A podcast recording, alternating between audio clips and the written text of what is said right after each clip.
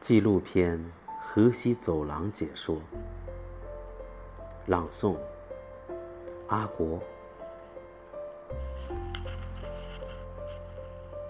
公元前一三八年，西汉一个风轻云淡的日子，距离汉帝国首都长安西北一百二十公里之外的甘泉宫里，气氛不同寻常。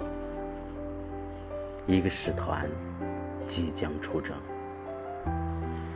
朝廷侍从官张骞郑重地从汉武帝刘彻手中接过象征授权的符节，他将率领使团踏上出使西域的行程。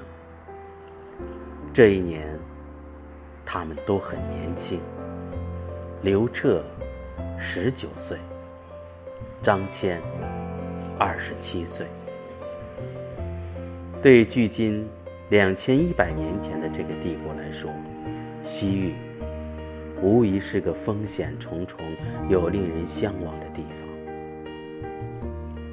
张骞一定知道，西去的路上必定充满艰辛和不测。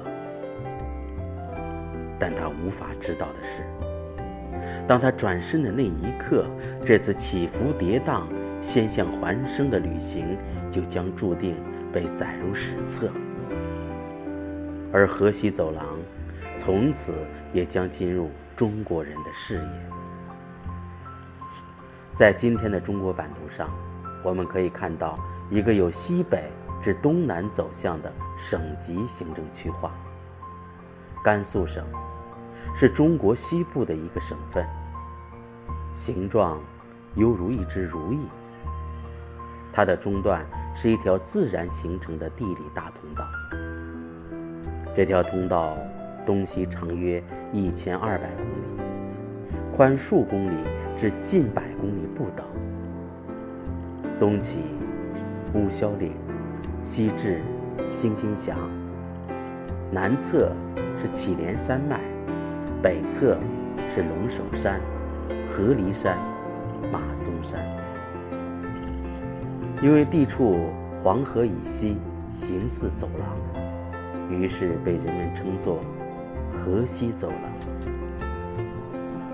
河西走廊是中原通向中亚、西亚的必经之路，更是东西方文化交流史上的一条黄金通道。后来，闻名世界的丝绸之路注定要从这里穿过。在中华民族的历史进程中，河西走廊关乎一个国家的政治经略、经贸促进、文化交融的宏图大梦。对于生活在草原的人们，打通河西走廊，前往更为辽阔的西部，是他们不变的梦想。